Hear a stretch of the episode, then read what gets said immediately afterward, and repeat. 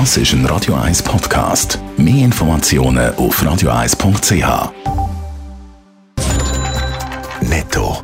Das Radio 1 Wirtschaftsmagazin für Konsumentinnen und Konsumenten wird Ihnen präsentiert von Blaser Greinicher. Wir beraten und unterstützen Sie bei der Bewertung und dem Verkauf von Ihrer Liegenschaft. blasergreinicher.ch Adrian Sutter. Gemäss der Stellenvermittler sind über drei Viertel der geflüchteten Stellensuchenden aus der Ukraine Frauen. Im Durchschnitt sagen sie zwischen 25 und 45 und sie arbeiten, wie der Tag schreibt, haben drei von vier von diesen geflüchteten Frauen einen Hochschulabschluss. Die Schweiz hat für Corona-Impfdosen deutlich mehr gezahlt als die EU. Gemäss Zahlen von der Financial Times hat die EU 25 Prozent weniger gezahlt als die Schweiz, die etwa 28 Franken pro Impfung gezahlt hat.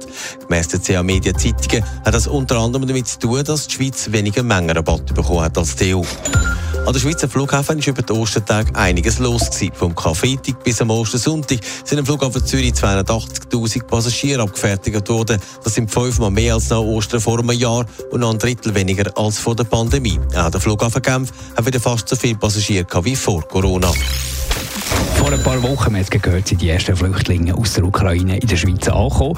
Wenn sie sich anmelden, bekommen sie den Schutzstatus S über und können dann arbeiten. Adrian Sutter, man sieht jetzt auf dem Arbeitsmarkt auch, wer das da vom Krieg geflüchtet ist. Ja, weil ja die Männer müssen mehrheitlich Militärdienst machen im Krieg, haben wir gewusst, dass es viel mehr Frauen mit Kind sind, die in der Schweiz ankommen als Männer.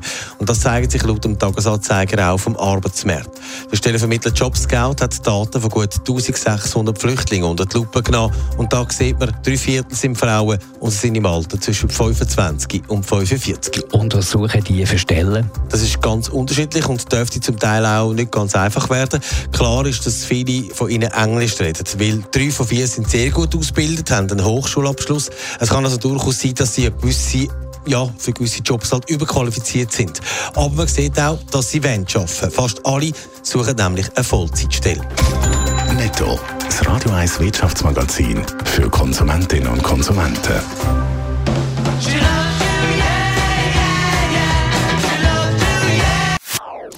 Das ist ein Radio 1 Podcast. Mehr Informationen auf radio1.ch.